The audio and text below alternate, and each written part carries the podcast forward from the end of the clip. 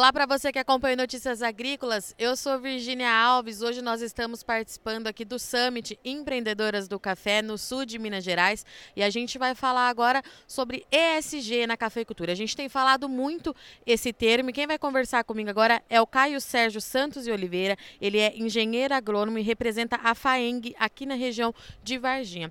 Caio, ESG na cafeicultura. Você explicou aqui pra gente que é uma coisa que já está acontecendo, não é para o futuro, né? É agora. É agora. É, bom, é, um, é uma prática que a gente desenvolve visando a sustentabilidade é, na área social, na área ambiental e na área da governança. E o que é bacana dentro de um painel desse a gente deixar claro que não é só para grande produtor. Né? O ESG, a sustentabilidade, ele cabe para pequeno, para médio, para grande produtor. E na cafeicultura nos chama a atenção a responsividade que a cultura tem quando a gente desenvolve práticas de sustentabilidade, práticas de ESG. E vale também ressaltar que as práticas de ESG, falando em sustentabilidade, estão muito ligadas também à parte social. Então, cuidar das pessoas, valorizar as pessoas, dar condições adequadas às pessoas é uma questão muito relevante para que a gente possa ter o resultado que a gente precisa. E nesses três, no, no, tripé, né, nesses três pontos do ESG, onde que a gente ainda precisa avançar muito? Tem algum ponto? Olha, nós já estamos avançando muito dentro desse tema, é, mas eu creio que os dois principais que a gente precisa ter uma atenção um pouco mais especial é na parte social, então, quando a gente fala na questão da valorização, da condição de trabalho, na remuneração adequada dos nossos colaboradores, né? E na questão da governança também, porque hoje a propriedade rural ela é uma empresa e toda empresa precisa ter a sua política de governança. Então, com os nossos programas de qualificação profissional, com os nossos cursos e treinamentos, com o programa de assistência técnica e gerencial, a gente consegue levar é, ferramentas para o produtor rural para que ele possa fazer essas práticas de uma maneira bem descomplicada.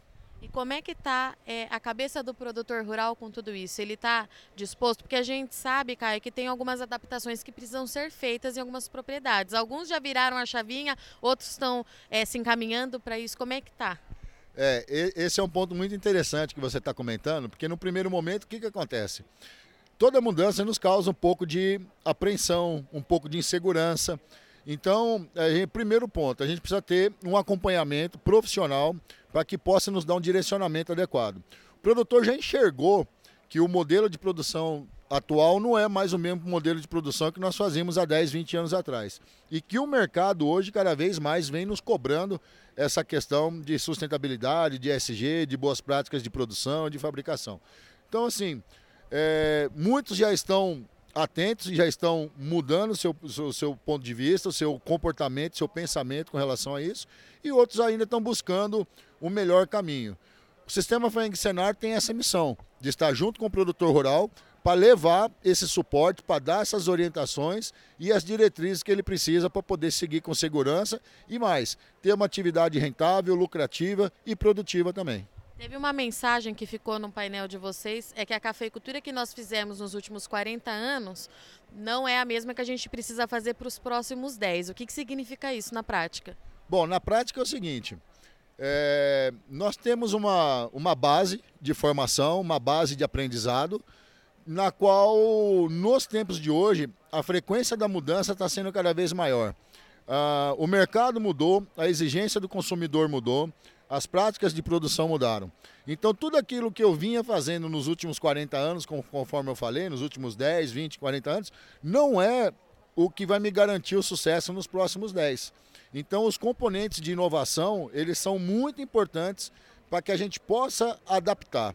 É, basta ver como que a gente trabalhava na, na lavoura antigamente, que era praticamente um trabalho braçal, mesmo em área mecanizada, e hoje a gente tem aí né, toda a tecnologia da mecanização para poder nos ajudar. Ou seja, o recado que fica é o seguinte: é, as mudanças estão, no, estão, estão postas, estão no mercado, e a gente tem que buscar a melhor forma de poder se adequar e acompanhar essas mudanças para que a gente não fique de fora do mercado. E tem uma outra mensagem que vocês disseram é que só a qualidade hoje não responde mais esse mercado, é isso mesmo? É outra coisa que eu estou chamando a atenção porque até brinco, né? Qualidade hoje o consumidor não quer mais saber de qualidade, porque qualidade tem que ser um item básico do seu produto.